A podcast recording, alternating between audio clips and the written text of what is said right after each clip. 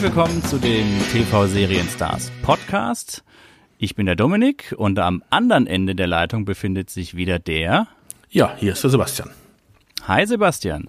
Hallo. Ja, die TV Serienstars, das ähm, sind nicht nur die Stars unter den TV-Serien der 80er und 90er Jahre, also die Serien an sich. Ähm, das sind auch wir in gewisser Weise. Naja, und, äh, naja. uns als Stars zu bezeichnen, äh, ist noch etwas verfrüht. Na gut, du hast recht. Das ist erst die zweite Folge. Ich krieg schon wieder diese Star-Allüren. Das ist natürlich, tut mir leid.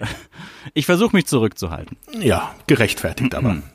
Aber ähm, schön, dass du das gerade nochmal erwähnt hast. Ich meine, ähm, Sebastian, wir haben ja jetzt im Vorfeld uns doch recht viel darüber unterhalten, wie wir diesen Podcast planen, wer welche Aufgaben hat, naja, und die ganze Verteilung. Eine Frage ist aber noch offen in Bezug auf diesen Podcast. Die wäre? Sebastian, wer ist hier der Boss? also äh, ich fühle mich ja natürlich als der Boss, aber äh, ich glaube, darüber müssen wir dann vielleicht dann doch noch mal ein bisschen reden. Du hättest jetzt ein bisschen auf meine äh, von langer Hand geplante Einleitung etwas stärker eingehen können. ja, da ich bin aber nicht so spontan gerade anscheinend. Ah, na gut. Okay, dann üben wir das nochmal. Also. Bei der nächsten Folge wird's besser. Hurra, dann bist du aber an der Reihe mit der Herleitung. Äh, kommt drauf an, was für, über was für eine Serie wir sprechen. Ja, ich habe mein Pulver verschossen. Äh, genau, Sebastian, über welche Serie sprechen wir denn jetzt? Sag doch mal. Ja, also wir reden heute über Wer ist hier der Boss? Äh, Im Englischen Who's the Boss? Eine Serie, die wirklich mal wortwörtlich übersetzt worden ist, der Titel ins Deutsche. Das äh, kommt auch nicht immer vor. Mhm. Ähm, eine Serie, die ähm, in Amerika in den 80er Jahren lief, bei uns aber erst in den 90ern ins Fernsehen gekommen ist ähm, wir es aber dann trotzdem jetzt schon als zweite Folge bringen, ähm, weil es halt eigentlich ja doch äh, als Serie zu den 80ern zählt. Mhm. Ja, ähm, ganz kurz noch eine Sache, die ich äh, als Rückschau einwerfen möchte, auch für die Zuschauer. Und zwar der Sebastian und ich, wir haben uns überlegt, wie machen wir das? Die erste Folge, die haben wir ja aufgenommen. Machen wir zu Beginn der darauffolgenden Episode immer noch so eine kleine Rückschau auf die vorherige. Wir haben uns das überlegt und sind zu dem Entschluss gekommen, dass wir das nicht machen, weil ähm, ja sonst, also die Folgen sollen zum einen in sich geschlossen sein, also das, was gesagt wurde, ist dann so. Und wenn was vergessen wurde, dann eben Pech gehabt. Und wir wollen eben auch dann nicht ähm, uns irgendwie verzetteln, dass wir in der darauffolgenden Episode dann noch zu lange über die vorherige sprechen. Also gerade um nochmal kurz auf die erste Episode zu kommen. Das war ja Colt für alle Fälle.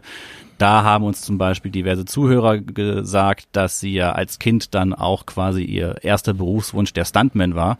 Und da ist mir auch sofort der Gedanke gekommen, ja klar, natürlich Stuntman, das war auch quasi der erste Job als Kind, den ich haben wollte aufgrund der Serie. Und so Sachen wurden halt vergessen zu erwähnen.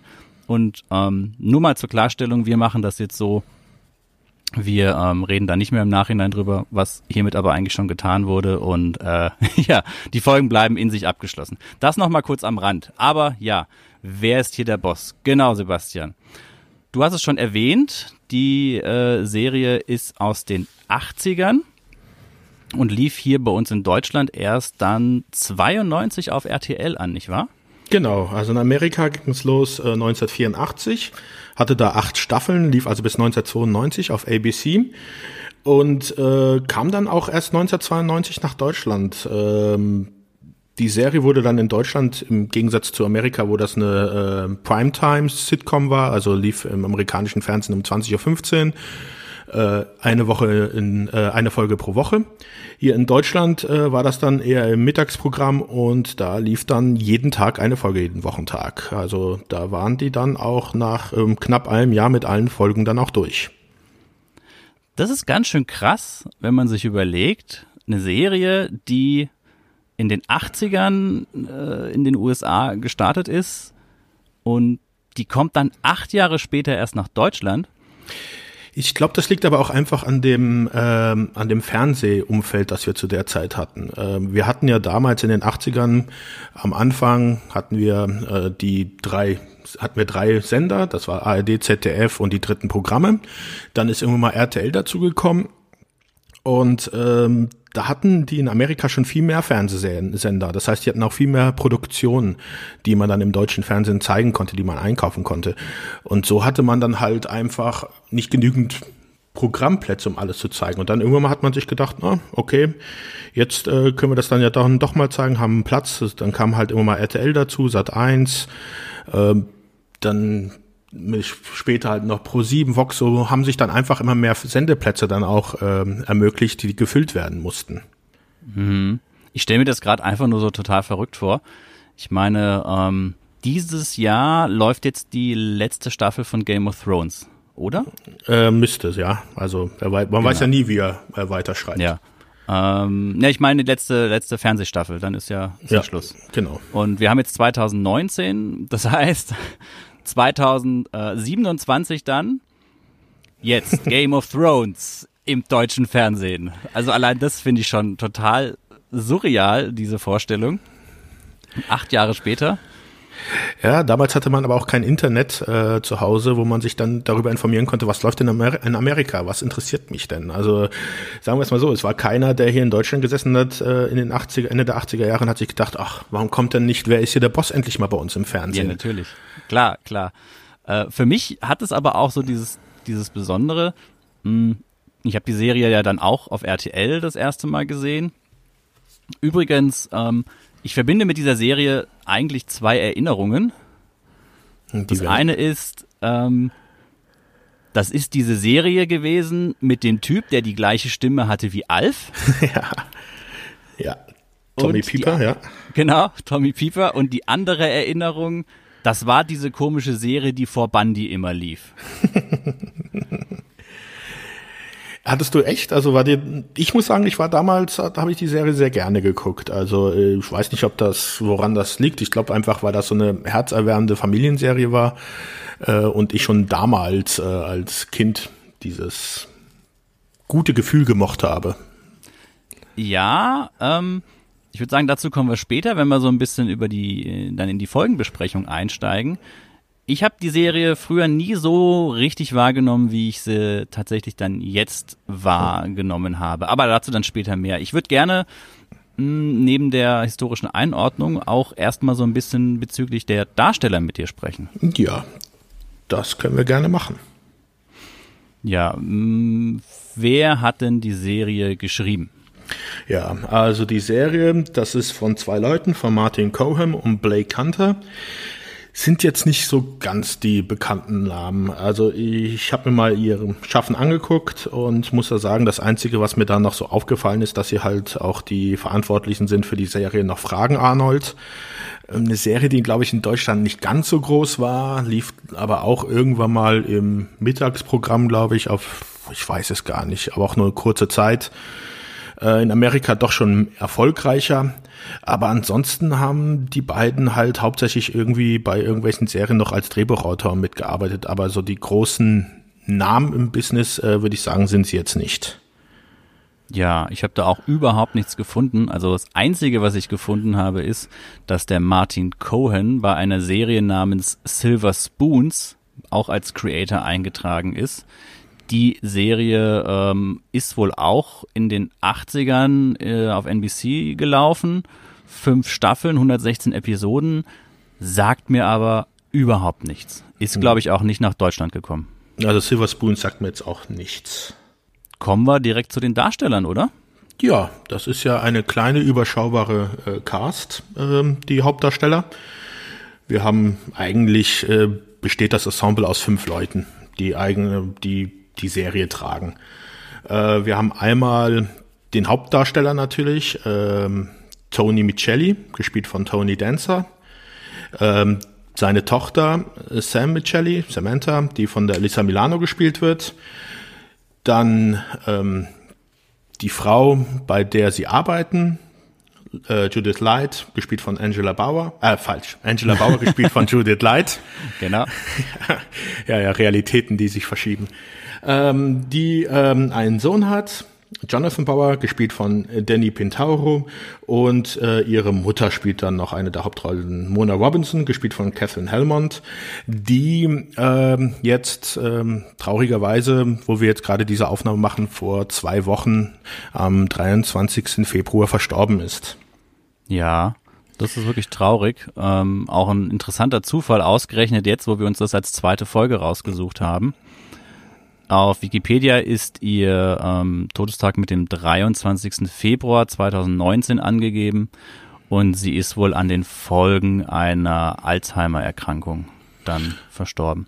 Geboren ist sie 1929, also hatte wirklich ein langes und ähm, bewegtes Leben. Ja, 89 Jahre wurde sie, hat aber auch noch im späteren Alter hat sie immer noch gearbeitet. Also äh, es gab auch irgendwann mal wohl ein Special in Amerika vor einigen Jahren mit einer Reunion äh, der ganzen Cast-Member.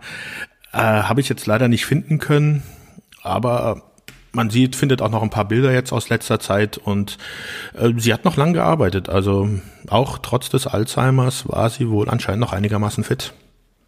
Ja, hat wohl auch als Voice Actor für die Cars-Filme gearbeitet. Hat dort äh, in drei Filmen die Lissy gespielt. Ich muss gestehen, ich habe die Cars-Pixar-Filme nie gesehen, deswegen weiß ich gar nicht, welche Figur das ist. Also ich glaube, ich habe den ersten Mal gesehen. Ich bin eigentlich ein Pix, ich mag die Pixar-Filme wirklich gerne. Ja. Aber dieses Chaos ist eigentlich so an mir vorbeigegangen. Den ersten, glaube ich, habe ich mal gesehen, aber da ist jetzt auch nichts hängen geblieben. Das war dann doch eher ein Film, der für Kinder gedacht war. Ja, sie ist wohl noch bekannt auch aus ihrer, in ihrer Rolle in dem Film Brazil oder Brazil? Brazil, genau. Brazil.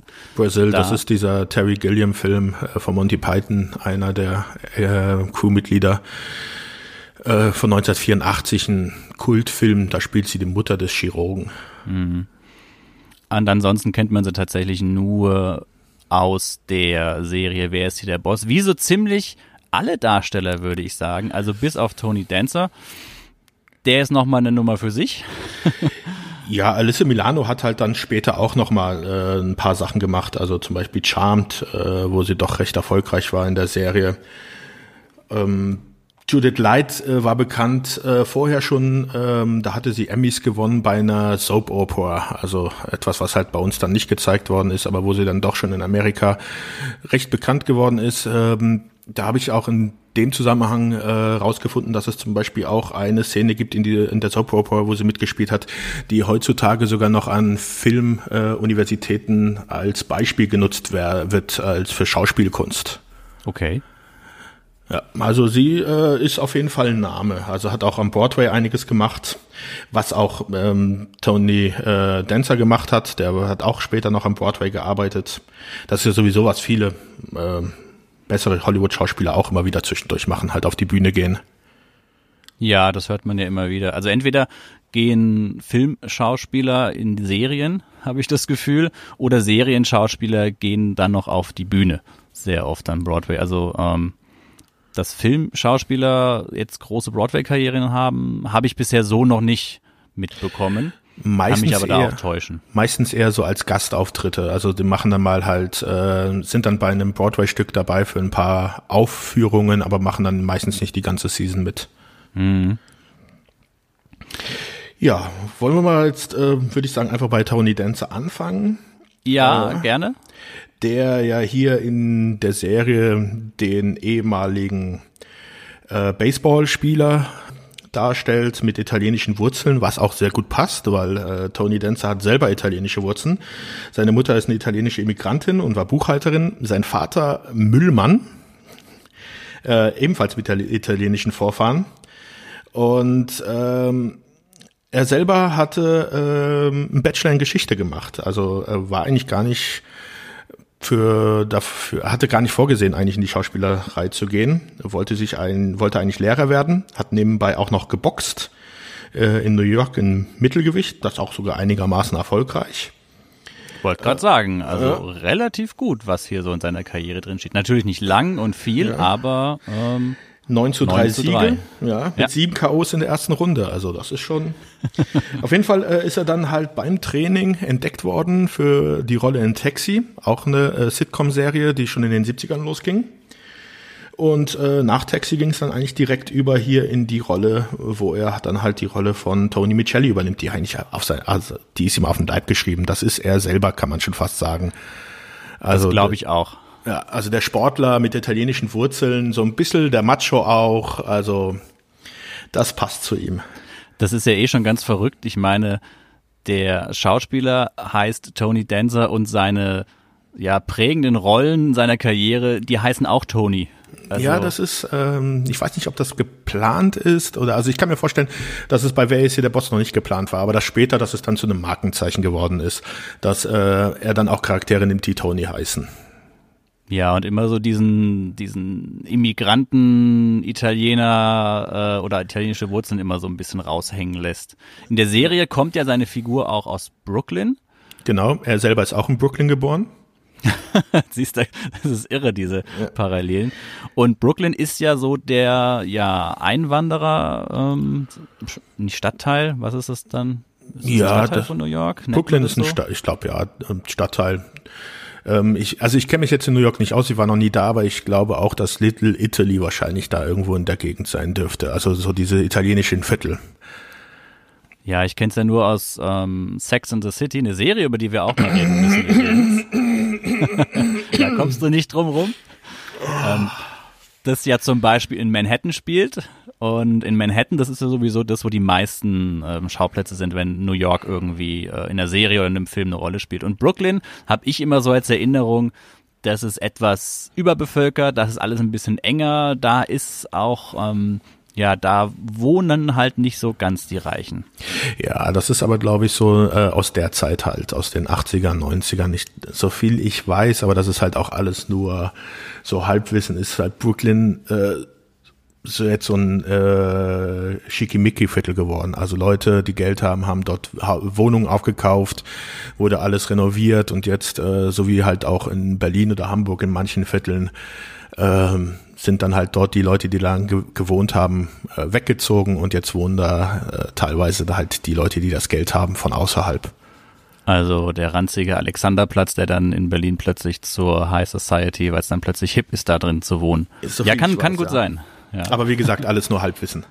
Ja, bei mir auch. Wollen wir mal lieber nicht weitergehen, sonst ähm, verlieren wir noch irgendwelche Hörer, die sich da auskennen. Eine kleine interessante Notiz ja. noch zu Tony Dancer. Ähm, zwei Tage bevor die Serie gestartet ist, äh, wurde er zu 250 Stunden gemeinnütziger Arbeit verurteilt.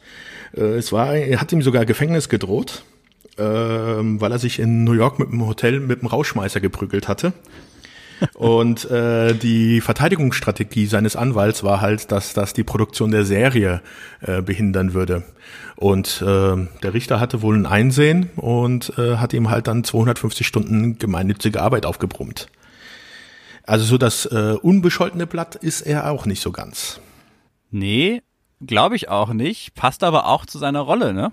Das Schon ein bisschen, so, ja. wir an dem Punkt sind, weil Tony Michelli ist in Wer ist hier der Boss auch gerne mal so ein bisschen das, der Heißsporn, das Raubein, vor allem in den späteren Staffeln, aber da kommen wir am besten noch zu, wenn es dann in die Folgenbesprechung geht. Ja, besonders wenn du es dir vorstellst, äh, 80er Jahre und äh, es gibt ein paar Folgen, da hat er dann freien Oberkörper, da siehst du seine Tätowierungen. Ähm, das war jetzt etwas, glaube ich, was in den 80er Jahren nicht unbedingt ähm, häufig zu sehen war in Serien. Das habe ich mir, ja, ja, das habe ich mir auch aufgeschrieben, dass er vor allem in den ersten Staffeln am Anfang wirklich sehr oft ohne Shirt unterwegs ist, beziehungsweise keine Gelegenheit auslässt, irgendwie ohne Shirt mal ins Bild zu springen und sei es nur kurz. Der Captain Kirk der Sitcom oder was? Das würde ich jetzt mal, also das, das, schmeichelt William Shatner ganz schön, wenn du ihn auf einer Ebene. Nee, ich meine halt äh, immer dieses, äh, ich versuche äh, das Shirt irgendwie loszuwerden in einer Folge.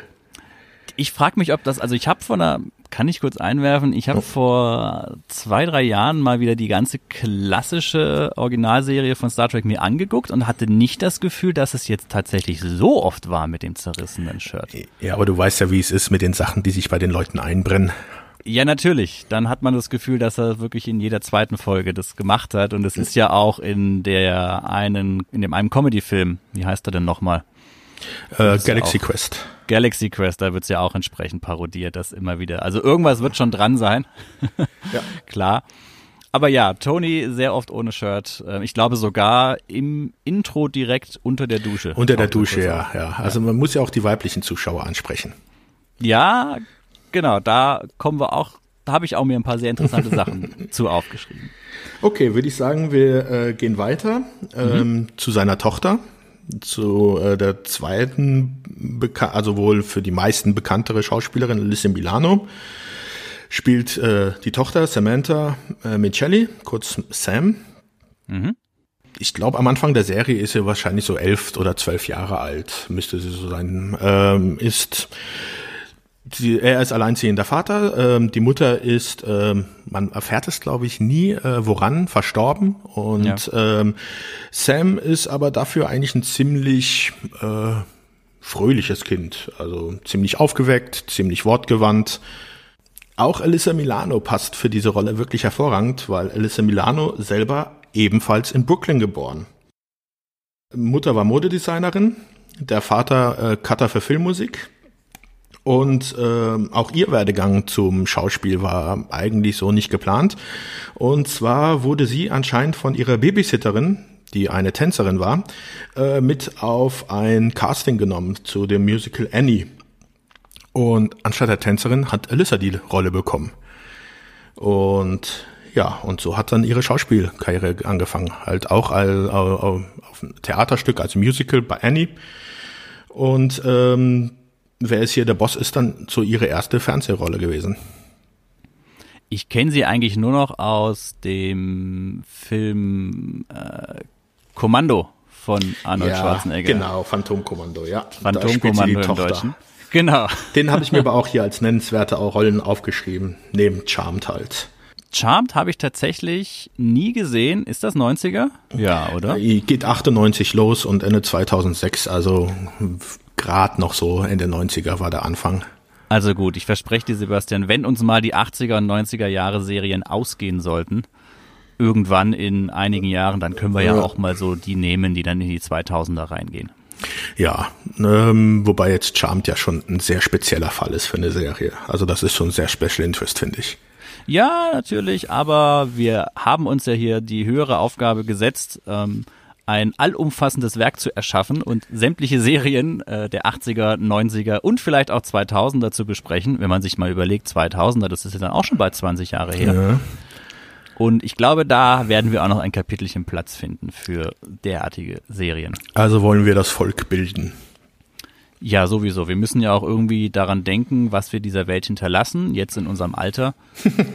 Ist ja nicht da, mehr so viel Zeit. Ja. Genau, sollte man mal schon so ein bisschen darüber nachdenken, was denn noch so von einem bleibt, wenn man nicht mehr da ist. Da kann man nicht früh genug mit anfangen.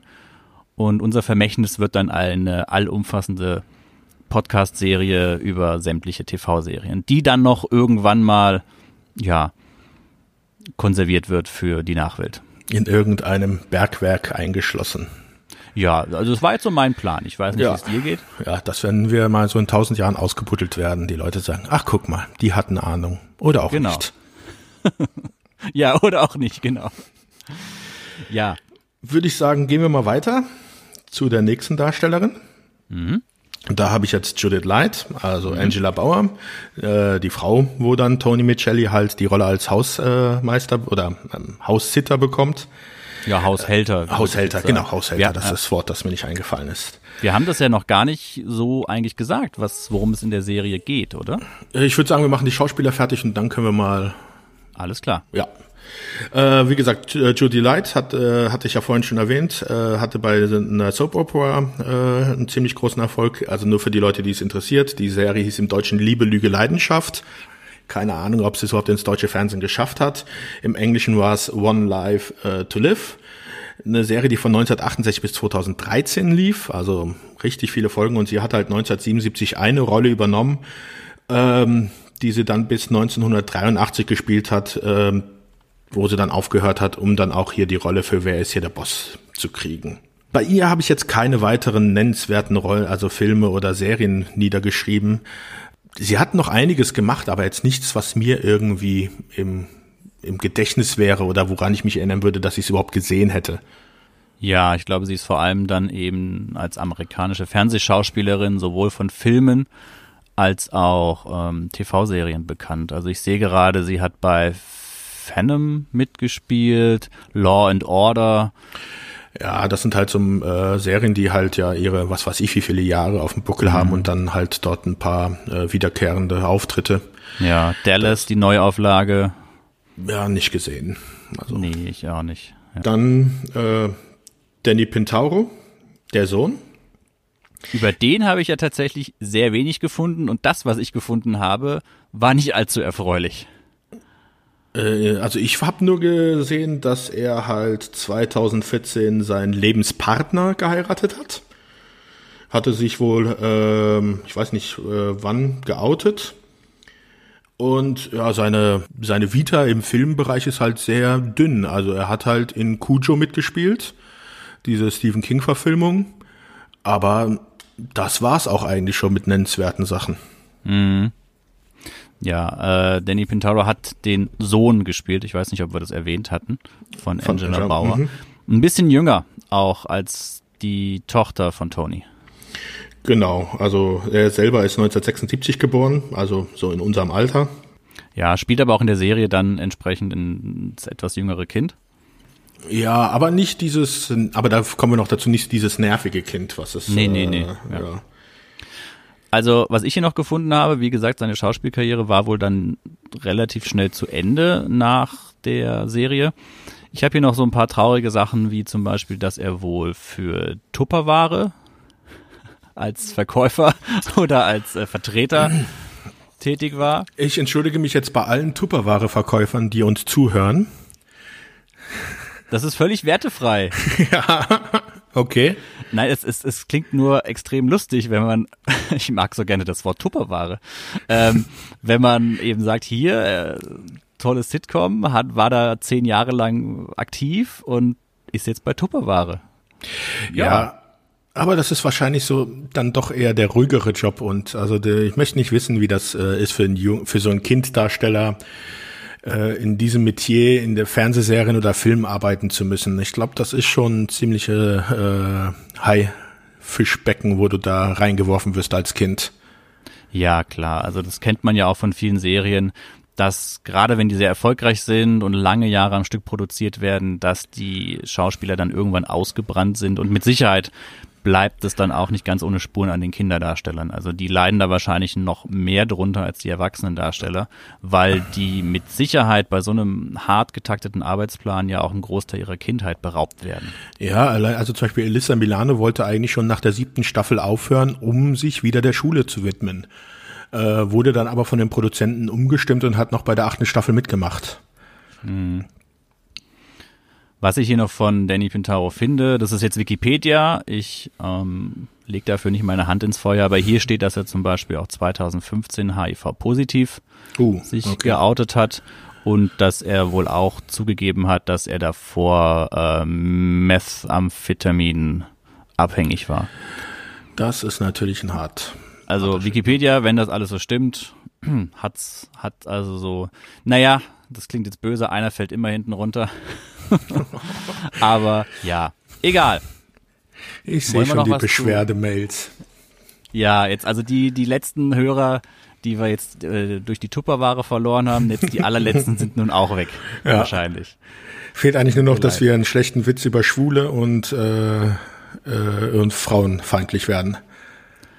Ja, ich muss auch noch mal überlegen. Ich hatte, ja, frauenfeindlich, das ist dann deine Aufgabe.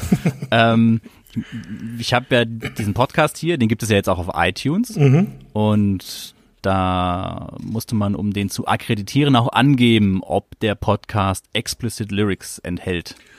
Hm. Oder, oder harsh and strong language. Ich habe da jetzt mal auf Nein geklickt. Also müssen wir uns zurückhalten. Oder ich muss alles rausschneiden, was äh, oder mit Pieps versehen dann.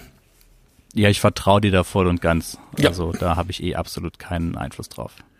Okay. Okay, machen wir weiter. Als letztes halt Catherine Helmont. Wie gesagt, Mona, da hatten wir schon kurz drüber gesprochen, dass sie ja leider schon verstorben ist. Mhm. Ähm, ist ähm, über ihr Leben kann man halt auch äh, jetzt äh, äh, von der schauspielerischen Seite halt auch nur sagen, dass sie halt äh, mit dem Theater angefangen hat ist in den 50er, 60er Jahren in New York in Theatern aufgetreten äh, und ist dann halt über die Bühne zum Fernsehen gekommen. Da sind halt auch ein paar Soaps dabei. Ich glaube, eine heißt sogar Soap. Und was bei ihr noch ganz interessant ist, dass sie halt auch dann äh, teilweise Regie geführt hat. Sie hat wohl auch bei einigen Folgen von Wer ist hier der Boss Regie geführt. Das passiert ja auch relativ oft, dass dann äh, die Darsteller irgendwann auch mal an den Regiestuhl wechseln. Ich erinnere mich da auch an Jonathan Frakes. Ja. Der bei Star Trek Next Generation auch ab und zu dann mal Regie übernommen hat. Ganz gute Chance, um halt doppelt Gehalt abzukassieren. Ja, äh, daran hätte ich jetzt gar nicht gedacht, aber ich hatte auch so, wenn man schon als Darsteller die Serie sehr gut kennt, hat man vielleicht auch am ehesten noch ein Gefühl dafür, was passen könnte bei den Schauspielern so von der Chemie her, welche Szenen funktionieren könnten, welche Gags und eben was nicht. Ja, und ich glaube, es ist mal was Neues.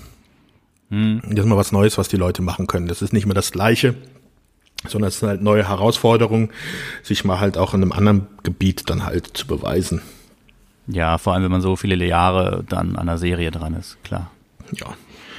Ich würde sagen, das schließt es eigentlich so ganz gut ab, die ganzen Darsteller, die Hauptdarsteller in der Serie. Es gibt natürlich einige Gastauftritte, die ähm, in der Serie stattgefunden sind. Äh, Betty White ist aufgetreten, Leah Rimini taucht mal auf, die man dann später aus äh, äh, King of Queens kennt. Es gibt sogar eine Folge mit Frank Sinatra als Gastauftritt. Also äh, da haben sie sich auch nicht lumpen lassen. Also da kommen auch immer wieder Folgen, wo dann bekannte Gesichter auftauchen. Ja, die Serie war ja wirklich ein Riesenerfolg in den USA. Ich weiß gar nicht, ob wir das vorhin so genau ähm, herausgearbeitet haben, aber das ist wirklich so das Ding in den 80ern gewesen, die Familienserie. Genau, das war die Sitcom, die Serie der Straßenfeger eigentlich in den 80er Jahren. Also äh, Einschaltquoten, ich habe jetzt keine Zahlen vor, vor Augen, aber da haben andere Serien äh, nur weinen können, wenn sie die Zahlen gesehen haben. Ja, ich sehe hier gerade auch, also für zehn Primetime Emmy Awards und für fünf Golden Globes nominiert worden, ähm, auch jeweils einen gewonnen. Das ist schon mal eine Hausnummer. Für eine also, Sitcom, ja. Ja. Ähm, was man noch sagen könnte wegen der Einschaltquoten ist halt, dass ähm, sie das Schicksal erlitten hat wie viele andere Serien. Die achte Staffel wurde nämlich dann auf einen anderen Wochentag verschoben und zwar auf den Samstagabend und äh, da sind dann die Raten etwas zurückgegangen, die Einschaltquoten und das war dann auch ich weiß nicht, ob das auch so ein bisschen gewollt war, weil wenn man sich ja die Serie anschaut, dann merkt man in der achten Staffel, dass man auch äh, handlungstechnisch zu einem Ende kommt, so dass man dann vielleicht gesagt, sich gesagt hat, komm, wir setzen das auf Samstags und dann können wir auch ganz äh, ganz, einen ganz ordentlichen Abschluss machen können, sagen wir hören auf, weil die Einschaltquoten halt auch runtergegangen sind. Weil ich kann mir eigentlich nicht vorstellen, warum man die Serie eigentlich auf den Samstagslot äh, verschieben sollte, wenn es so erfolgreich war. Mm. Ich habe auch relativ wenig Folgen tatsächlich gesehen, jetzt dann von den letzten Staffeln. Kann mich auch nicht daran erinnern, als Kind das irgendwie äh, oft gesehen zu haben. Also ich muss auch sagen, dass die Folgen, die mir im Gedächtnis geblieben sind, die Szenen, die äh, Impressionen, das sind alles eigentlich Szenen von den ersten zwei, drei Staffeln. Mhm. Das ist so das, äh, wo auch die Serie meiner Meinung nach so ihr Highlight hat, wo sie wirklich gut ist, äh, unterhaltsam ist und dann, ja, ähm, wird's, ist es halt dann doch irgendwie das Gleiche. Also, aber da kommen wir bestimmt auch nochmal ja. dazu. Ich kann mich auch dran erinnern, wie gesagt, das war 92, 93 irgendwie so in dem Dreh. Wir haben relativ spät Kabelfernsehen bei uns bekommen als ich die ersten Folgen davon gesehen habe, war ja so Anfang bis Mitte 90er. Da wusste man das ja auch, also ich als Kind wusste das auch nicht, dass die Serie eigentlich aus den 80ern stammt. Und für mich war das dann immer so, viele lange Jahre waren die, war die USA, Amerika, das sah immer alles so ein bisschen anders aus. Und äh, man dachte sich halt, okay, so, so sieht das in Amerika aus. Okay. So wie so wie Mami vor zehn Jahren ausgesehen hat, so sehen die heute noch in Amerika aus. Also wir laufen mit Schulterpads in den 90er Jahren rum und die haben noch äh, Hochföhnfrisuren. Ja, irgendwie so. Waren die Schulterpads 90er? Ich dachte, die wären auch 80er. Ich, ich modisch, äh, keine Ahnung. Ja, ich auch nicht. Also ich hätte jetzt. Nein, da, da fangen wir lieber gar nicht erst nee, an, was das angeht. Ich weiß nur 90er Jahre waren die Miami Vice Jackets. Ja. Auf Miami Vice ist auch eine tolle Serie, die wir unbedingt mal erwähnen sollten. Ja. Ich sehe schon, die Liste wird immer länger. Wird immer länger, ja. Hm. Schlimm. Ja, die Handlung, die hast du ja schon mal so ein bisschen umrissen. Wollen wir noch mal kurz den Rahmen äh, abstecken? Ja, Kannst du da gerne du machen? Okay, gerne. Ähm, ja, es geht eben um Tony Micelli, einen ehemaligen Baseballspieler aus Brooklyn, wie schon gesagt, mit seiner Tochter Samantha und ähm, ja, er will ja im Endeffekt sich nach dem Ende seiner Sportkarriere seiner Tochter ein besseres Leben ermöglichen und so nimmt er eben diese Stelle als Haushälter bei der Angela Bauer an. Das ist in Connecticut. Genau. Und ähm, ist aber, glaube ich, nur ein fiktives Städtchen da irgendwo. Es wird nicht genauer definiert. Nicht, dass ich es mitbekommen hätte. Ja. Und er zieht dann dorthin. Die Angela Bauer, das muss man sagen, ist eine Karrierefrau, ist eine Chefin einer Werbeagentur. Ich habe irgendwo in einer Folge auch die zwölftgrößte Werbeagentur in den USA. Das heißt, die ist voll im Berufsleben drin. Die ist, ja, die holt das Geld nach Hause. Ähm, ist eine Frau, die eindeutig äh, ihren, ja, wie soll man sagen, ihr, ihre Berufung gefunden hat. Hat auch ein großes Haus über den Sohn weiß ich jetzt gerade gar nicht, beziehungsweise den Vater oder ihren Mann, was da war. Hast du da noch irgendwelche ähm, Der Mann kommt in insgesamt vier Folgen vor, äh, jeweils zwei Doppelfolgen. Der ist ein Forscher und äh, ist in Afrika, glaube ich. Äh, der kommt dann in der ersten Staffel wieder, wo es dann darum ging, die Scheidungspapiere zu unterschreiben. Da kommt er dann wieder zu, nach, zurück. Äh, Angela und er kommen wieder zusammen. Tony zieht aus, weil äh, ja der ein zweiter Mann im Haus ist halt zu viel. Aber es mhm. natürlich geht dann das dann in die Brüche. Angela und ihr Mann, die merken halt, das klappt halt doch nicht. Sie lassen sich scheiden. Tony kommt wieder zurück. Und dann gibt's in der zweiten Staffel nochmal eine Folge, wo dann äh, dem Ex-Mann halt eine neue Freundin oder Frau hat und äh, das Sorgerecht für Jonathan haben will. Okay. Aber halt, äh, ja, eher halt äh, Nebendarsteller und äh, vier Folgen und das war's dann auch. Aber ja. eigentlich ist er kein Thema. Also im Grunde alleinerziehende Mutter mhm. mit Job und ähm, der ganzen Karriere selbstständig. Da braucht man natürlich einen entsprechenden Haushälter. Selbstständig ist, ist, aber ist sie erst äh, ab der dritten Staffel. Stimmt, sie hatte dann später irgendwann ihre eigene Agentur. Ne? Ja, ja. Am Anfang ist sie ja noch angestellt, ja. ja. Ja, und in dem Haus wohnt dann noch die Mutter, die Mona.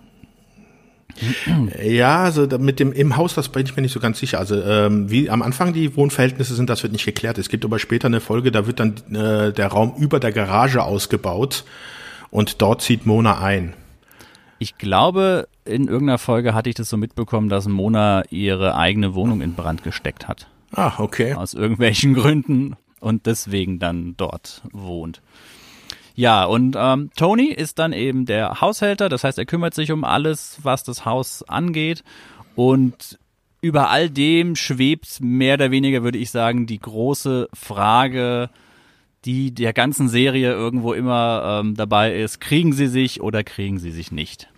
Ja, eine Frage, die in sehr vielen Serien äh, sehr gerne genutzt wird, um die Spannung aufrechtzuerhalten. Ja, also das ist aber wirklich so, das fängt ja im Endeffekt schon gleich bei der ersten Staffel an dass da sofort so eine gewisse Anziehung zwischen den beiden Figuren besteht.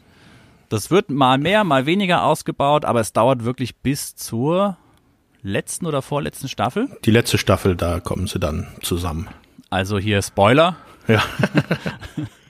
Sie kriegen sich am Ende tatsächlich. Ja. Was ich interessant finde in diesem ganzen, in diesem äh, Hin und Her, kriegen sie sich oder kriegen sie sich nicht, ist, dass ich als Jugendlicher mir das eigentlich vollkommen äh, egal war. Ich habe auch niemals so diese sexuellen Anspielungen oder sowas als Jugendlicher mitgekriegt, die da stattgefunden haben.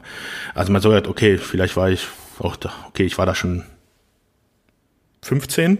Ja, ein paar Jahre älter als ich, ja. ja ähm, da hast du doch nicht die sexuellen Anspielungen verstanden mit 15. Wahrscheinlich hätte ich sie verstanden, wenn sie mich interessiert hätten, aber ich glaube, das war mir bei der Serie einfach vollkommen äh, nebensächlich, sondern äh, da ging es halt wirklich um äh, die die Charaktere, die ja wirklich alle wirklich äh, super sympathisch sind. Es gibt jetzt keinen äh, Charakter dabei, wo du sagst, der geht mir jetzt irgendwie mal so ein bisschen auf die Nerven.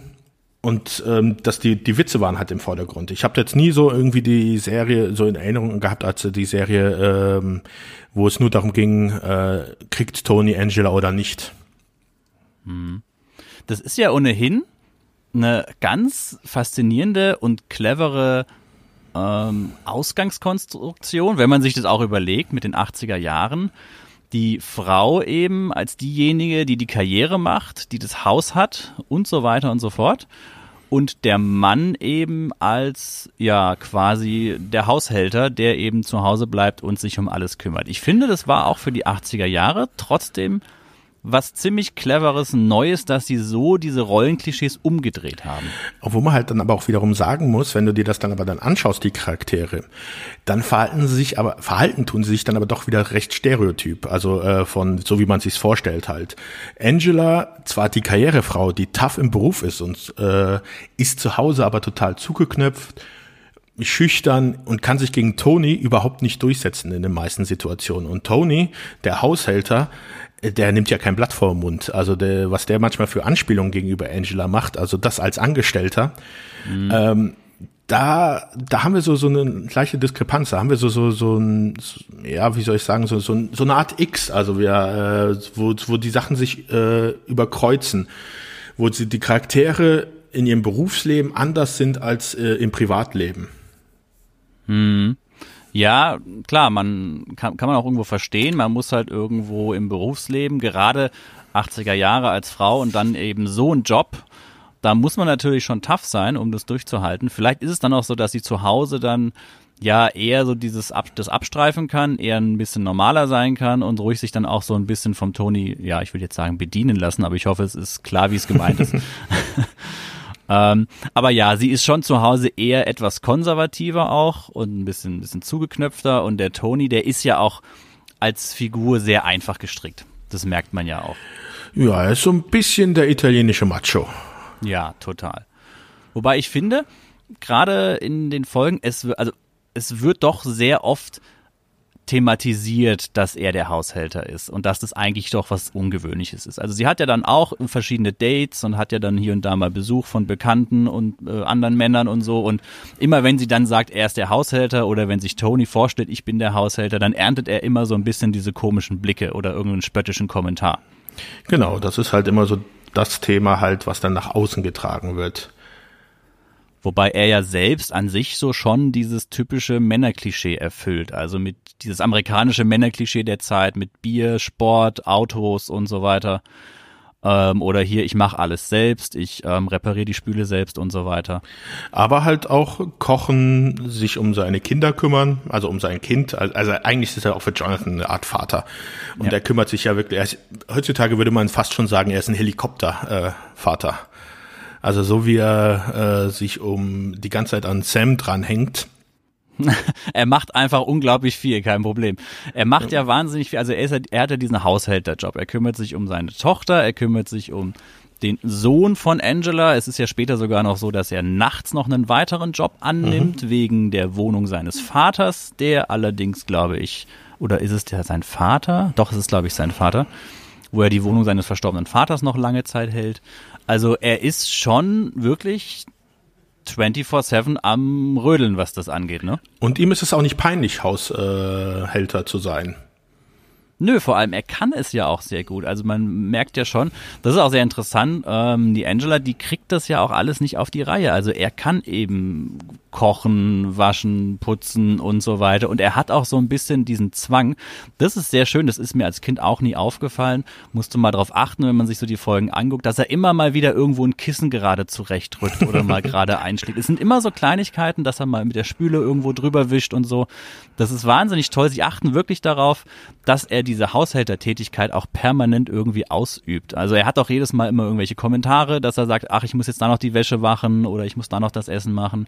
Da ist er also die ganze Zeit immer irgendwie an dieser Sache dran. Ich hätte gerne noch ein paar Worte zu der Mutter. Ja. Und zwar ist die, äh, Sebastian, wie würdest du die Mutter beschreiben? Was, was ist die für ein Charakter? Mona, ähm, im Englischen würde ich den äh, Ausdruck wichsen äh, Bitte benutzen.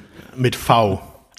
So. Ähm, also sie ist eine Menge, männerhungrige äh, Seniorin.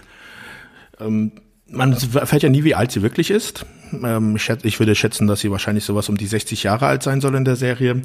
Und sie steigt jedem jüngeren Mann hinterher, der ihr nur irgendwie äh, unter die Augen kommt. Selbst Tony hat sie ja eigentlich nur eingestellt äh, am Anfang. Also sie hatten eingestellt, nicht Angela, äh, wegen seines Aussehens. Ja, also ich habe mir äh, das Wort Cougar oder Cougar aufgeschrieben. Mhm, mhm. also so eine ältere Dame, die eben auf der Pirsch ist, äh, Männer jagt.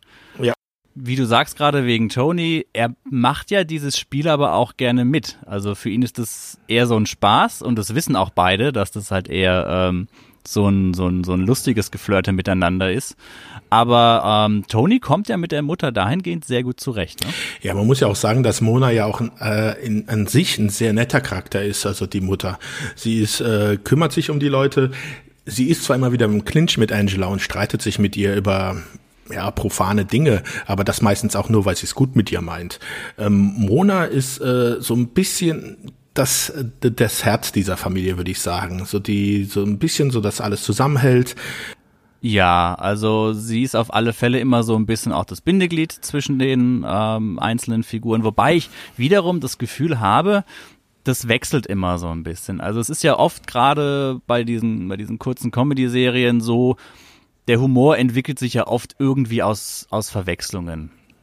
Und es ist ja dann so das Gefühl war es für mich, dass immer mal ein Charakter dann wieder vermittelnd zwischen den, zwischen den einzelnen Figuren auftaucht. Also mal ist es Tony, der dann irgendwie das Missverständnis aufklärt, mal ist mhm. es die Mona und so weiter.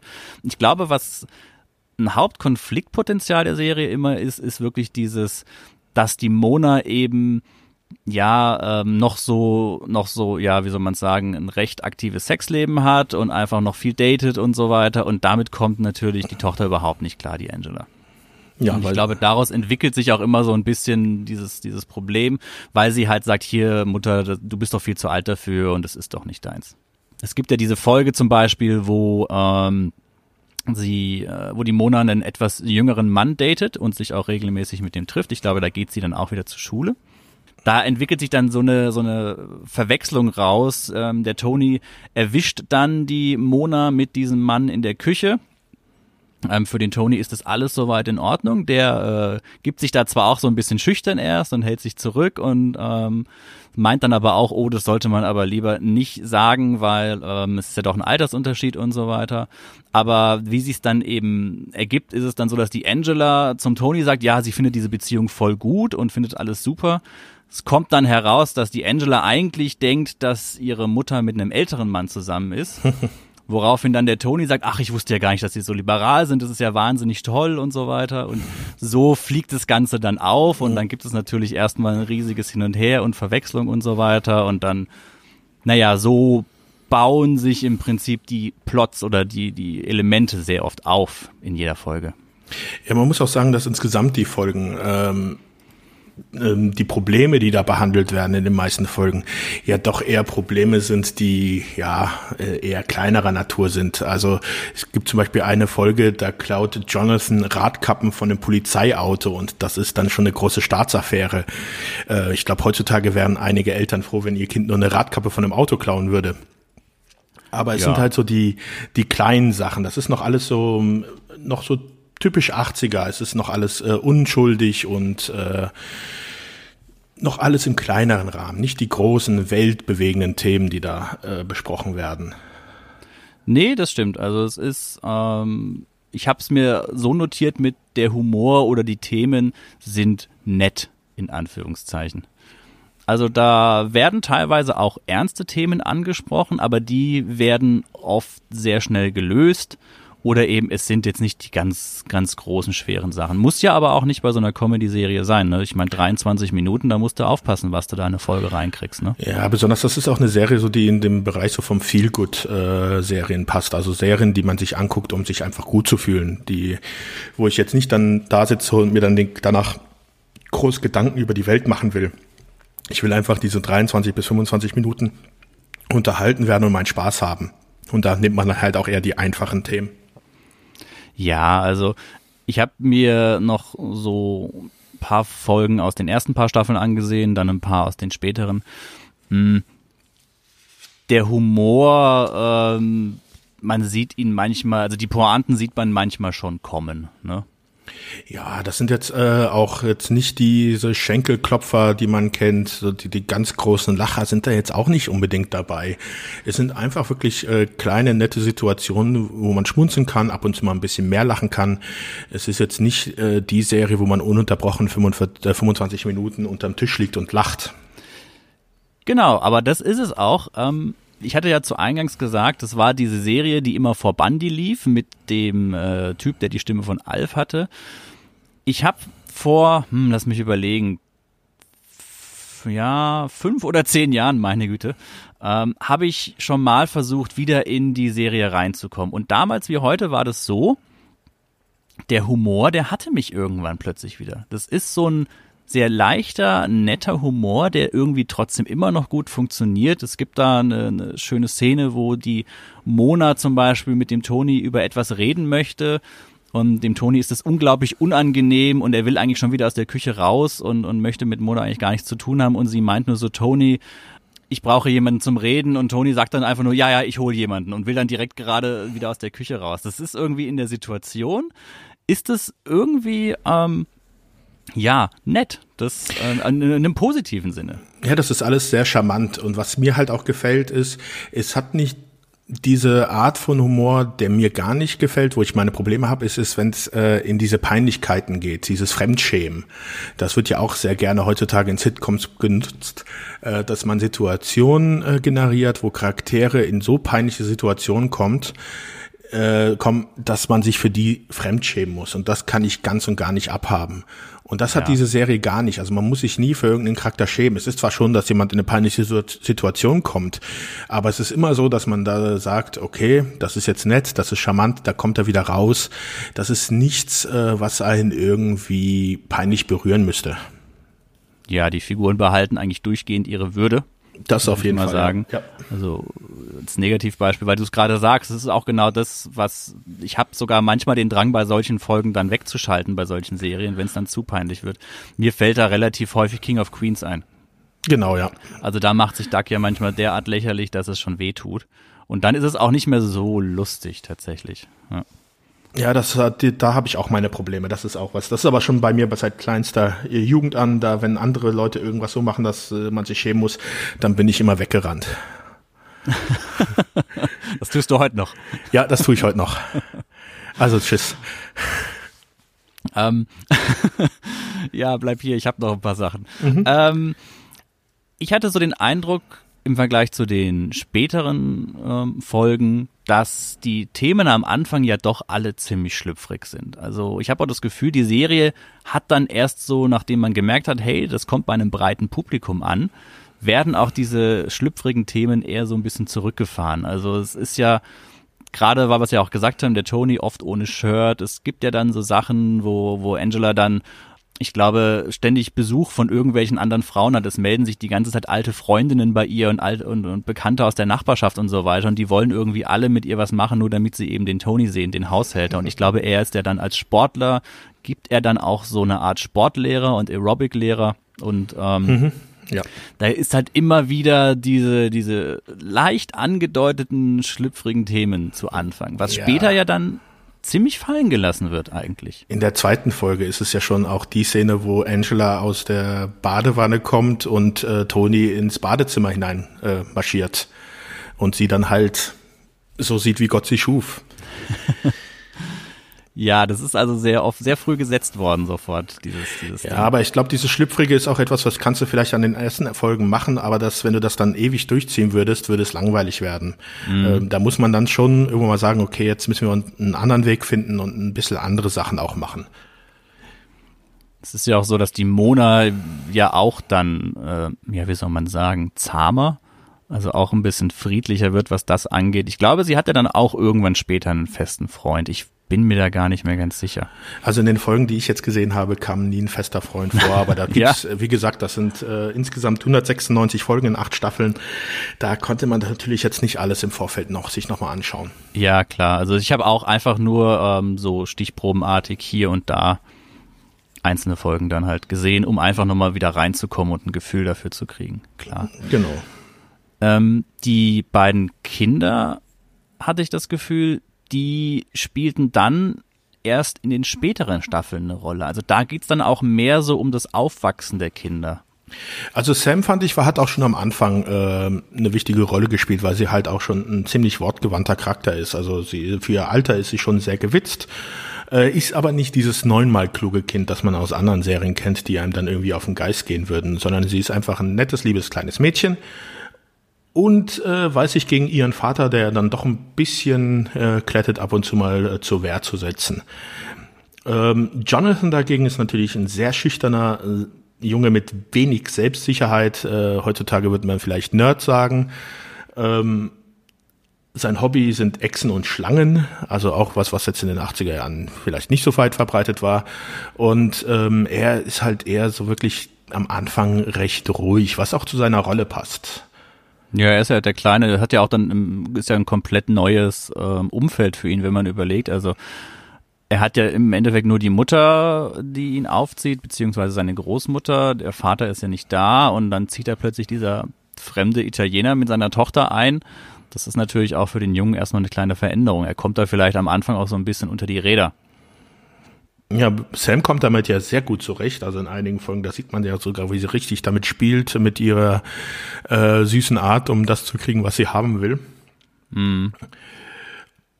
Man merkt aber, wie das halt wirklich so so einer Patchwork-Familie mit der Zeit wird. Also Tony wird zum Vater von Jonathan und äh, Angela wird irgendwie auch zu, zu ein bisschen zum Mutterersatz für Sam. Also das ist schon, man merkt schon, wie das alles zusammenwächst in der Serie. Ja, genau, das wollte ich auch gerade sagen. Also das wird dann zu so einem richtigen Patchwork-Ding, vor allem wenn die Kinder dann später älter sind, dann sind sie ja richtige Teenager, dann haben sie Freunde, dann gehen sie auf Partys, dann wird das alles ein bisschen cooler haben dann auch so ein bisschen so diesen geschwisterlichen Zwist, den es dann gibt. Also da, da wird sich dann in späteren Staffeln auch dann zwischen Sam und äh, Jonathan geneckt. Also so wie man es halt auch zwischen richtigen Geschwistern kennt. Gibt's da eigentlich, ich weiß nicht, ob du da was gesehen hast, gab's da irgendwelche Handlungen, die über mehrere Folgen hinweggehen oder war das immer quasi eine Folge und dann war der Handlungsbogen abgeschlossen? Also es gibt Doppelfolgen. Ist, äh, wie gesagt, die eine Folge, die ich vorhin erzählt hatte, wo Angela's Ex wiederkommt. Dann meistens so zum Staffelanfang oder Ende gab's immer wieder Doppelfolgen. Äh, so war zum Beispiel am Anfang der zweiten Staffel ähm, nee, ähm, doch, ja, am Anfang der zweiten Staffel ist Jonathan in einem ähm, Feriencamp und hat Heimweh und schreibt halt einen Brief und dann machen sich die anderen vier halt auf den Weg zum Feriencamp, um ihn abzuholen und dabei kommt halt dann raus, dass äh, Angela und Tony beide in ihren Jugendjahren auch in einem Feriencamp dort in der Gegend war und wie soll das anders sein, haben die sich damals dort ihren ersten Kuss gegeben. Äh, und das wird halt dann über zwei Folgen erzählt. Ähm, Genauso wie die in der dritten Staffel gibt es zwei Folgen, wo es darum geht, dass Angela gefeuert wird und sich selbstständig macht. Und dann kann man nochmal sagen, dass halt das Staffelende, das Serienende, das ist dann ein Dreiteiler. Äh, es ist ja auch so, dass der Tony nicht die ganze Zeit der, der Haushälter bleibt. Also er bleibt irgendwie schon noch auf der, auf gewisse Art und Weise. Aber er wird ja dann auch später ermutigt, noch mal ein bisschen mehr aus seinem Leben zu machen. Genau, er fängt an zu studieren ähm, ich glaube, es ist Geschichte, wie halt auch er in seinem realen Leben einen Bachelor Geschichte hat. Ähm, und ähm, zum Serienende ist es dann auch so, dass er halt ein Jobangebot bekommt in Iowa an der Highschool, um dort als Baseball- äh, und Geschichtslehrer zu arbeiten. Die Folge war großartig, die habe ich auch gesehen. Vor allem, weil er ja den Job dann nur bekommen hat, oder nur so lange behalten darf, wie die Mannschaft erfolgreich ist. Ne? Genau, also er denkt halt so, ja, okay, das ist ein ganz normaler Trainerjob und die sind halt ein bisschen anders in Iowa. Aber man hört halt immer so die Kommentare, ja, wenn sie verlieren, dann äh, war's das. Äh, was mhm. ist, was ist da mit dem letzten Trainer passiert? Und dann macht er halt so einen Schrank auf und dann siehst du so eine aufgehängte Puppe mit dem Schild vom Namen des ehemaligen Trainers halt dort aufgehängt. In Iowa nehmen sie anscheinend Baseball sehr ernst. Das ist ja sowieso auch in der Folge, da wird ganz stark dieses Problem der Fernbeziehung thematisiert. Das funktioniert ja dann vorne bis hinten nicht. Sie versuchen sich ja dann immer zu treffen, sagen dann, an welchem Wochenende sie sich sehen und meistens klappt irgendwas nicht. Also äh, einer von denen ist krank oder muss absagen und sonst wie. Und das belastet die Beziehung dann auch ganz schön. Genau, dann geht's ja weiter, also in den letzten zwei Folgen, dass dann Angela ihren äh, ihre Firma halt übergibt sozusagen an, ich weiß nicht, ob es Mona dann leitet oder irgendjemand anders und sie zieht halt zu Tony zu Iowa und wird dort so ein bisschen zur Hausfrau, geht mit den anderen Frauen Bowling spielen, was halt gar nicht zu ihr passt. Äh, und sie merken dann halt, das funktioniert einfach nicht. Und ähm, sie will halt wieder eigentlich zurück zu ihrer Werbeagentur und Tony ähm, will halt eigentlich diesen Job nicht aufgeben, weil das das ist, wofür er halt die ganze Zeit ähm, gearbeitet hat. Das ist halt so sein Traum auch. Und dann entscheiden sie sich halt dazu, okay, dann kann es halt nicht funktionieren. Äh, sie trennen sich. Äh, Angela zieht wieder zurück nach Connecticut. Tony bleibt in Iowa und äh, das wäre natürlich ein Ende für die Serie, das sehr traurig gewesen wäre und das wird natürlich dann relativiert, weil sich dann Tony halt entscheidet, dass er ohne Angela nicht leben kann, kommt zurück nach Connecticut und dann endet die Serie halt sozusagen so, wie sie auch angefangen hat. Tony äh, klingelt an der Tür, Angela ist oben im Badezimmer, ruft zu Jonathan, er soll die Tür aufmachen. Er meint, er hat keine Zeit. Sie geht im Bademantel runter und öffnet Tony die Tür. Das Weil ist ein, das Ne, sag ruhig. Ja, weil das ist halt auch so, wie die Serie angefangen hatte. Dass Tony halt äh, bei ihm geklingelt hatte und Angela macht ihm die Tür im Bademantel auf. Das war die erste, das erste Aufeinandertreffen dieser beiden Charaktere. Genau, ist ja auch immer im Intro zu sehen, diese Szene. Ne? Ja. Das ist halt so ein schöner, runder Schluss, finde ich. Also sie hatten sich wohl für die Serie überlegt, dass man in der achten Staffel dazu kommen würde, dass die beiden auch heiraten. Da hat man sich dann aber dagegen entschlossen und äh, so hat man halt ein Ende, wo sich dann jeder Zuschauer selber darüber im, im Klaren werden kann, was er denn nun für die beiden Charaktere sehen will. Mhm. Das ist ja sowieso auch so ein bisschen das gesamte Grundthema dieser Serie. Das ist ja auch in dem ähm, Song Brand New Life, der Intro-Song, so ein bisschen das, das Thema, dass es sehr oft um Aufbruch und Veränderung geht. Also Tony zieht von Brooklyn eben dahin, um diese Haushälterstelle anzunehmen die Angela macht ihre eigene Werbeagentur auf und so weiter. Also es ist nie irgendwie Stillstand, sondern es ist immer ein bisschen so, ja, Veränderung vorhanden. Ich glaube, das ist auch so ein bisschen dieses, dieses, dieser Grundgedanke der Serie, auch keine Angst vor Veränderung zu haben. Dass das Leben halt immer wieder neue, neue Wege und neue Straßen hat und dass man die ruhig auch gehen kann. Und ähm, wenn das nicht hinhaut, dann kann man halt auch nochmal eine neue Abzweigung nehmen. Ich glaube, das ist auch so ein Punkt, warum diese Serie so erfolgreich ist, weil es halt doch schon realitätsnahe ist. Das ist was anderes, als wenn du einfach eine Sitcom nimmst, die jedes Mal am gleichen Ausgangspunkt anfängt, ihre Story erzählt und dann äh, wieder das Ende hat und am, in der nächsten Woche hast du wieder den gleichen Anfang. Dieses ähm, es ist jetzt keine Serie, wo du sagst, da ist eine durchgehende Handlung, aber immer diese kleinen Änderungen, diese kleine Entwicklung der Charaktere, das, glaube ich, gibt dem Ganzen auch so den Charme und die, den Grund, warum man bei dieser Serie dabei bleibt. Mhm. Ja, sehe ich auch so. Also es ist tatsächlich für eine Comedy-Serie doch relativ viel Entwicklung auch vorhanden, würde ich behaupten. Ja, die Charaktere sehr, also sehr stark. Also nicht nur bei den Kindern, wo man es ja auch sehen kann, anhand, wie sie größer werden. Wenn man sich überlegt, äh, die Darstellerin Alyssa Milano, die ist, glaube ich, am Schluss der Serie ist sie dann 21, äh, die Darstellerin gewesen. Du siehst ja von klein auf, wie sie das ganze Teenageralter durchschreitet. Mhm. Ähm, da siehst du halt nicht nur das Körperliche, sondern auch, wie sie ihr Charakter sich verändert. Und das ist wirklich sowas, was ich, was, was mir gefallen hat, was, was, was so ein bisschen charmant ist. Ja, fand ich auch. Also ich muss gestehen, dass mich die Serie tatsächlich jetzt mittlerweile mehr anspricht, als es früher der Fall war. Früher, wie gesagt, das Ding lief vor Bundy. Äh, Bundy, eine schrecklich nette Familie, aber man kann es ja nur als Bundy. Was ist das eigentlich auch für eine, äh, wenn du es überlegst, dass zuerst, wer ist ja der Boss und dann die Bundys, was das für ein krasser Schnitt ist. Ja, aber also, wirklich. Das ist ja zwei vollkommen unterschiedliche Sitcoms. Ja, wer sich das ausgedacht hat, diese, diese Doppelkombi. Oh das stimmt ja, allerdings. Die gleichen, die sich wahrscheinlich etwas ausgedacht haben, wo wir, wozu wir noch kommen werden. Oh, da bin ich ja mal gespannt. Willst du schon was spoilern oder? Ach so, um Himmels Willen, ja. Da meine kommen wir Güte. noch dazu. Ja. ja. keine Ahnung, wie du möchtest. Äh, wir können das jetzt schon machen. Sollen, oder? Sollen, wir, sollen wir den Niedergang der westlichen Zivilisation jetzt schon ansprechen? Ja, ich habe auch zufälligerweise gerade die Seite dafür offen, ja. Ja, also wer auch immer sich das ausgedacht hat, es gab dann 1993 bei RTL irgendwelche klugen Köpfe, die sich gedacht haben, wir drehen den ganzen Mist nochmal. Und das jetzt für Wer ist hier der Boss und äh, eine schrecklich nette Familie. Und zwar sind die hingegangen und haben die Drehbücher genommen, die Originaldrehbücher, haben die Namen der Charaktere abgeändert so ein bisschen noch den Hintergrund, aber haben dann diese Drehbücher eins zu eins nochmal gedreht. Das heißt, genau die gleichen Folgen, die man im Englischen gesehen hat, also von der englischen Version gesehen hat, wurden dann nochmal im Deutschen gezeigt. Da gab es dann äh, den, ich weiß gar nicht, wie er heißt, äh, Vito, ein italienischer Gastarbeiter aus Berlin-Neukölln. Ja, ehemaliger Mittelstürmer von Hertha BSC, der dann zu Barbara Hoffmann zieht als Haushälter, um dort zu arbeiten. Das tut richtig weh. Die Serie hieß im Deutschen Ein Job fürs Leben und hatte 26 Folgen.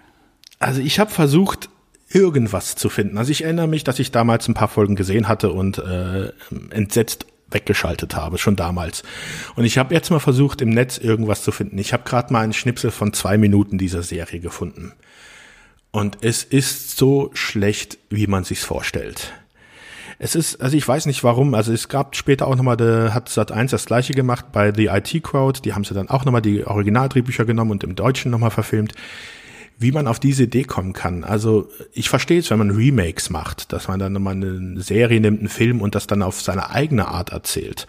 Aber dass man dann genau die Sachen eins zu eins nachdreht, das ist dann doch schon ein bisschen übertrieben und äh, unnötig, meiner Meinung nach. Naja, es gibt ja, ich glaube, das ist doch in Südamerika relativ beliebt, dass doch ähm, diverse Produktionen nochmal komplett neu gemacht werden. Telenovelas, ja. Das Telenovelas, dass das einfach nochmal neu quasi eins zu eins nachgedreht wird. Ja, das ist auch etwas, was ich nicht äh, nachvollziehen kann.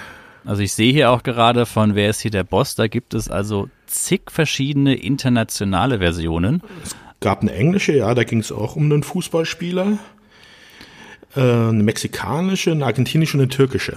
Ich habe hier auch noch eine indische Version eine anscheinend. Indische. Äh, da wird dann aber wenigstens gesungen. Da hast du wenigstens was Neues wahrscheinlich. Ich, ich, weiß es nicht, ob das in den 80ern auch schon so mit dem Singen war. Ich dachte, dieses Singen ist so ein Bollywood-Ding eher so aus den 2000ern, was so hochgekommen ist. Ah, da bin ich jetzt nicht, aber ich glaube, das müsste auch schon vor 2000 gewesen sein. Ich ja, glaube, da wurde schon immer gesungen. Also wäre auf jeden Fall mal eine interessante äh, Art, ähm, Tony Micheli singt, obwohl der singt auch in der Originalserie ab und zu ja, mal ja, ja. Der seine Sinatra-Songs der kann alles. Ja. Ist, er hat auch das entsprechende Selbstbewusstsein. Aber um noch mal kurz auf die Serie zu kommen, ein Job fürs Leben, das war 93, das war ja glaube ich so die, also ich glaube gerade vielleicht noch mehr eine schrecklich nette Familie, aber wer ist hier der Boss? Ich glaube, die hatten auf den deutschen Fernsehmarkt damals eine ganz schöne, ganz schöne Auswirkung. Das hat damals wirklich jeder gesehen. Die Auswahl war ja auch etwas geringer, die es zu der Zeit gab. Ähm, das lief im Mittagsprogramm. Ich glaube, bei ARD und ZDF gab es da jetzt äh, keine ähm, Serien in der Art, die dort gezeigt worden sind. Das war dann meistens eher im äh, Frühabend- oder Abendprogramm, so dass es halt eigentlich keine Konkurrenz dann für die Serien gab. Hm. Und dann hat man sich halt gedacht, hey, das machen wir jetzt nochmal auf Deutsch irgendwie. Und dann hat man das, ich, ich weiß gar nicht, warum mir gerade die Ottifanten in den Sinn kommen, aber das war ja auch mal so ein Ding, was auf RTL, glaube ich, lief. Ähm, da war mal so eine Zeit, wo man halt dann sich gedacht hat, hey, da kann man jetzt mal ordentlich ähm, eigene Produktion, das kriegen wir doch auch hin. Ja, das ist halt, aber was will man erwarten dir? Was haben sie vorher selber produziert? Tutti Frutti. Ja, das also. stimmt. Das, das war noch, vor gute Zeiten, schlechte Zeiten, oder? Das oh, war doch auch so. Also ich überlege so gerade. Um die Zeit müsste ein bisschen später wahrscheinlich losgegangen sein. Also ich bin so jetzt nicht so der Soap-Spezialist, ja. äh, aber ich glaube, das müsste so kurze Zeit danach gewesen sein, ja. Na, ich überlege gerade so deutsche Serienproduktion. Wir hatten natürlich die die Lindenstraße und solche Sachen, mhm. aber von den privaten ähm, vor gute Zeiten, schlechte Zeiten fällt mir jetzt tatsächlich nichts ein, dass das vielleicht mal so die ersten Versuche waren, sowas in der Richtung zu machen. Bin mir jetzt gerade nicht sicher. So als Testobjekte. Wir nehmen einfach mal das, was wir schon haben, bevor wir irgendwelche Drehbuchautoren engagieren, die nur Mist schreiben und äh, ich weiß nicht. Das ist dann schon eine sehr interessante äh, Herangehensweise für einen Fernsehsender. Aber war ja auch, so viel ich weiß, kein Erfolg. Also wurde nach einer Staffel alles schon eingestellt weil es die Leute auch, glaube ich, nicht wirklich interessiert hat, das gleiche nochmal zu sehen. Es ist ja nicht so, dass das jetzt irgendwie Jahre später dann nochmal neu gedreht worden ist, sondern das lief ja ungefähr zur gleichen Zeit, wo auch die Originalserien dann bei uns im Programm liefen. Ja. Das so ziemlich. Die andere Serie hieß übrigens Hilfe, meine Familie spinnt. Das also, habe ich mir auch jeden Tag gedacht, aber äh, äh, ja, ja, ich weiß es nicht. Also sowieso, ich glaube, die ähm, die Ruhmeshalle der deutschen Comedy-Serien, die ist ohnehin relativ übersichtlich. Deutsche ähm, Comedy-Serien, oh. Die halt auch funktionieren und wo man sagen kann, okay, also ich glaube, das ist vielleicht im großen Museum der Comedy ist das dann vielleicht irgendwo ein kleiner Seiten, Alfred. Seitenraum. Ja, ja, dann, aber da reden wir ja noch von einer ganz anderen Zeit auch. Ne? Ja, und dann lässt es schon nach. Okay, mit welchem Punkt wollen wir denn weitermachen? Ja, gehen wir mal über die äh, dunkle Geschichte hinweg, was die deutschen Sachen angeht. Mhm. Ich habe noch mal so ein bisschen recherchiert bezüglich der Dreharbeiten an sich.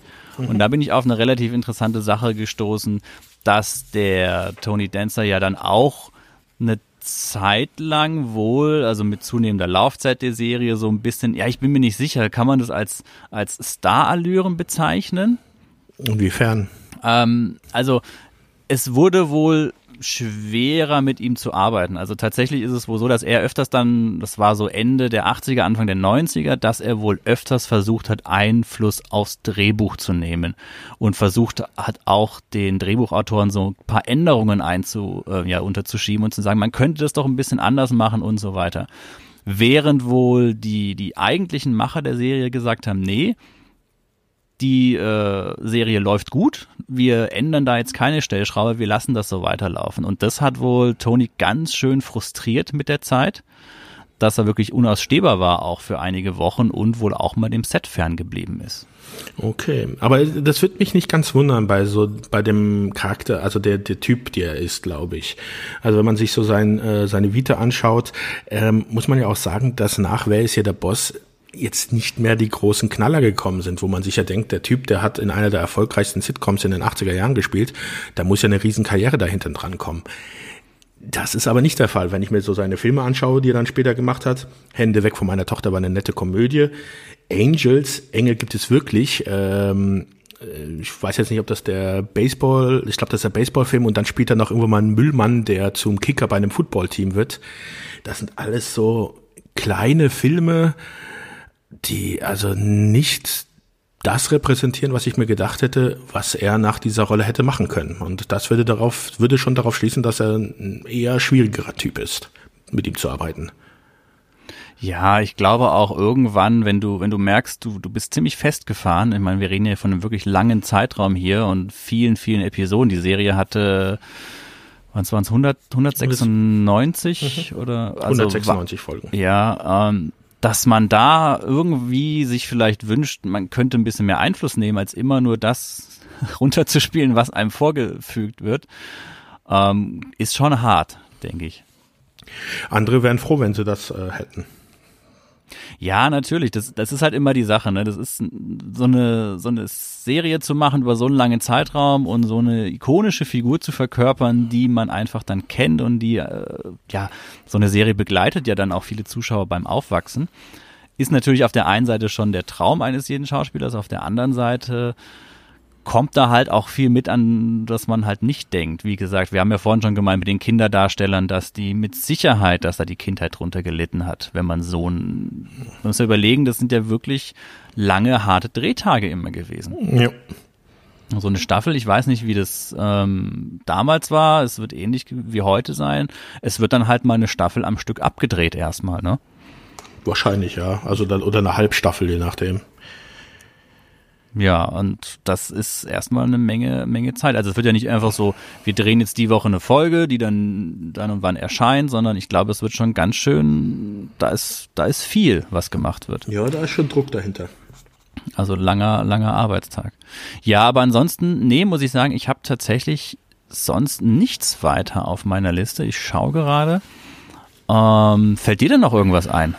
Ja, und ansonsten bin ich eigentlich, kann man sagen, dass es halt von der Serie sollte es zwei Spin-offs geben, eigentlich drei sogar. Äh, eine Folge, ähm, das war am Ende der zweiten Staffel, da ist dann Fran Drescher und Donna Dixon sind aufgetreten in einer Folge und da sollte eine äh, ein Spin-off davon kommen. Die hat aber auch nur drei Episoden gekriegt und wurde dann eingestellt. Eine andere Serie ähm, hatte zwölf Episoden, die kannte ich jetzt gar nicht. Da ging es um irgendwelche Models. Ich weiß auch gar nicht, wie die jetzt da irgendwie mit, äh, mit der Serie zusammenhängen hatten. Und das Interessanteste wäre wahrscheinlich ein Spin-off gewesen. Da hatte man sich am Ende der dritten Staffel überlegt, dass Mona ihre eigene Serie kriegt. Mhm. Und zwar sollte sie ausziehen am Ende der dritten Staffel. Und ich glaube, New York war es und dort in einem Hotel aushelfen. Und das wäre dann ihre eigene Serie gewesen, wo sie irgendwie einem Verwandten im Hotel geholfen hätte. Die Serie wurde dann aber doch nicht produziert und dann wurde das Ende der dritten Staffel umgeschrieben, dass halt Mona doch wieder zurückgekommen ist und in der Serie geblieben ist. Was aber auch, glaube ich, ganz gut war für die Serie, weil ohne Mona hätte, glaube ich, schon irgendwie was gefehlt. Ja, ich sehe da auch immer eine große Gefahr, wenn man dann tatsächlich Figuren aus einer Serie rausnimmt auch noch. Also es gibt ja die Möglichkeit, wenn eine Serie abgeschlossen ist, dass man dann nochmal irgendwelche Charaktere aufleben lässt in der eigenen Serie. Aber wirklich rauszunehmen, ich glaube, das hätte keiner der beiden Serien gut getan. Also Mona ist ein toller Charakter, aber ich glaube auch nicht, dass sie ganz alleine eine, eine Serie getragen hätte. Bin und, ich mir nicht sicher. Ja, was mir gerade noch einfällt, was ich beinahe dann vergessen hätte, äh, von wegen, wo du meinst, einen Charakter rausnehmen, geht natürlich auch in der anderen Richtung, dass man einen Charakter hineinsetzt in eine Serie, wenn man nicht mehr weiß, wie man weiterverfahren soll. Und das ist in der siebten Staffel äh, passiert. Ich weiß nicht, ob du es, äh, ob du die Folgen gesehen hast. In der siebten Staffel kam dann nämlich auf einmal Billy in die Serie. Eine Art Adoptiv Adoptivsohn für Tony. Nee, sagt mir nix. Ja, das war der, der war auch nur eine Staffel dabei. Und zwar ist es äh, Mrs. Rossini, die immer wieder in der Serie aufgetaucht ist. Das war die Nachbarin von Tony in Brooklyn.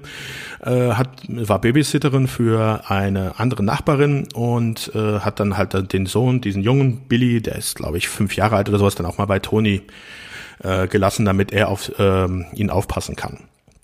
Jetzt ist es so, dass dann halt diese, die Großmutter von diesem Jungen dann halt im Krankenhaus lag und man nicht wusste, wie es ihr geht, wie sie es überstehen wird und sie dann halt unter Medikamenteneinfluss äh, Toni darum gebeten hat, doch auf den Sohn aufzupassen, weil sie das nicht mehr schafft. Und äh, Toni, die Tochter Sam, ist schon auf dem College, ähm, ist nicht mehr ganz so häufig zu Hause, braucht halt anscheinend dieses Gefühl, sich wieder um ein Kind zu kümmern, weil Jonathan ist ja auch schon ein bisschen älter. Und er und Angela entscheiden sich dann halt, das Kind aufzunehmen.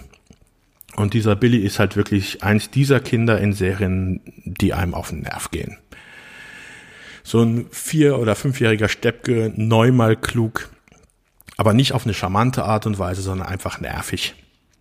Der kommt dann auch immer in der siebten Staffel recht häufig vor, wird dann aber in der achten Staffel einfach wieder rausgeschrieben. Ähm, ich weiß gar nicht, was ist. Sie haben gesagt, er wird ging wieder zur Großmutter. Ich glaube, es wird gar nicht richtig thematisiert, was mit dem Jungen passiert ist, äh, weil sie sich dann halt wieder auf die Beziehung zwischen Tony und Angela konzentrieren wollten und der Junge da einfach eine Ablenkung war und auch vollkommen überflüssig. Das ist interessant, weil dasselbe haben sie ja auch bei eine schrecklich nette Familie versucht. Da kam ja später dann auch noch ein Kind dazu. Ja, genauso nervig war. Und der ist ja dann auch einfach wieder. Die haben es ein bisschen brutaler gemacht, wie sie ihn aus der Serie rausgenommen haben. Aber obwohl diese Serien eigentlich ja nichts miteinander zu tun haben in dem Sinn, außer dass sie auf RTL damals im Doppeltakt liefen, ähm, Gibt es da irgendwie für mich immer eine, eine, eine, merkwürdige Verbindung, die ich nicht erklären kann? Ja. ja. das ist aber, das ist sehr häufig vorgekommen. Also mit dem Kind einführen. Zum Beispiel auch eine andere Serie aus der Zeit, Unser Lautes Heim. Da wurde dann auch mal ein weiteres Kind eingeführt. Das wurde dann damals von Leonardo DiCaprio gespielt. Da hat das aber Ganze mal funktioniert. Das ist eher selten. Das ist halt dieses Problem bei vielen Sitcoms, vielen Serien, wenn sie halt mit der Charakterkonstellation nicht mehr weiter wissen, wie, wie können wir jetzt neue Geschichten erzählen, ohne die Grundkonstellation zu stark zu ändern zwischen unseren Charakteren und dann werden halt einfach von außen neue Charaktere hinzugefügt. Haben sie auch bei Big Bang Theory gemacht. Da kam irgendwann mal Amy dazu, dann kam Bernadette dazu. Äh, dann immer der Comic äh, Book Guy jetzt, der, ich weiß gar nicht, wie heißt, fällt mir gerade der Name nicht ein. Da werden ja, auch immer mehr Charaktere dazugebracht, weil man halt dann äh, nicht mehr, weil man dann neue Geschichten erzählen kann, weil zwischen den Originalcharakteren hat man halt schon fast alles erzählt. Deswegen muss was Neues von außen kommen. Das ist aber immer sehr gefährlich, weil es halt dann entweder äh, aufgezwungen wirken kann oder der Charakter halt einfach nicht passt. Jetzt wie bei hier, der Billy bei äh, Wer ist hier der Boss, der hat einfach nicht in die Serie reingepasst. Ja, es ist ja dann auch wie so eine Art Fremdkörper, wenn man da ein bestehendes Geflecht zwischen den Figuren hat, das, das sich über viele Jahre hinweg entwickelt hat und plötzlich kommt dann da diese neue Figur rein, ist natürlich dann, ja, funktioniert meistens nicht, also ist sehr schwer. Dann in der kurzen Zeit will man ja diese neue Figur dann da auch möglichst schnell irgendwie einbauen, dass sie dazugehört zum Ensemble. Das klappt halt meistens nicht. Also ähm, Nee, denke ich auch nicht, dass das so sinnvoll war. Und dann war halt 1992 im April Schluss. Noch kleine äh, interessante Randnotiz. Äh, die letzte, nach der letzten Folge von Wer ist hier der Boss lief zugleich, also lief direkt danach auch die letzte Folge von Unser Lautes Heim, auch eine sehr erfolgreiche Serie in Amerika. Und im gleichen Jahr lief auch die letzte Folge von MacGyver. Also ich glaube, das war auch eine ABC-Serie. Drei ganz große Serien, die bei ABC in dem Jahr geendet haben. Mm, und Serien, über die wir auch reden sollten. Aber das sage ich ja fast immer. Ja, also wir reden über alles. Irgendwann mal, wenn wir noch 90 sind und genau. äh, die Pflegekraft neben uns steht und uns den Sabber vom Mundwinkel abwischt, werden wir auch noch über die Serien reden. Das große Gesamtkunstwerk, ja. ja. Mensch, Sebastian, ist jetzt schon wieder ganz schön einige Minuten hier auf dem Zähler. Ich würde gerne langsam zum Schluss kommen, wenn es für dich in Ordnung wäre. Ja, ich glaube, wir haben vieles beredet, haben vieles vergessen. Ähm, aber ich würde sagen, das ist jetzt auch ein guter Punkt, um der ganze Sache hier einen Schluss zu geben für heute. Ja. Ähm, kann man sich das heute noch ansehen? Wäre noch so meine abschließende Frage. Ich würde einfach mal sagen, äh, überraschenderweise ja.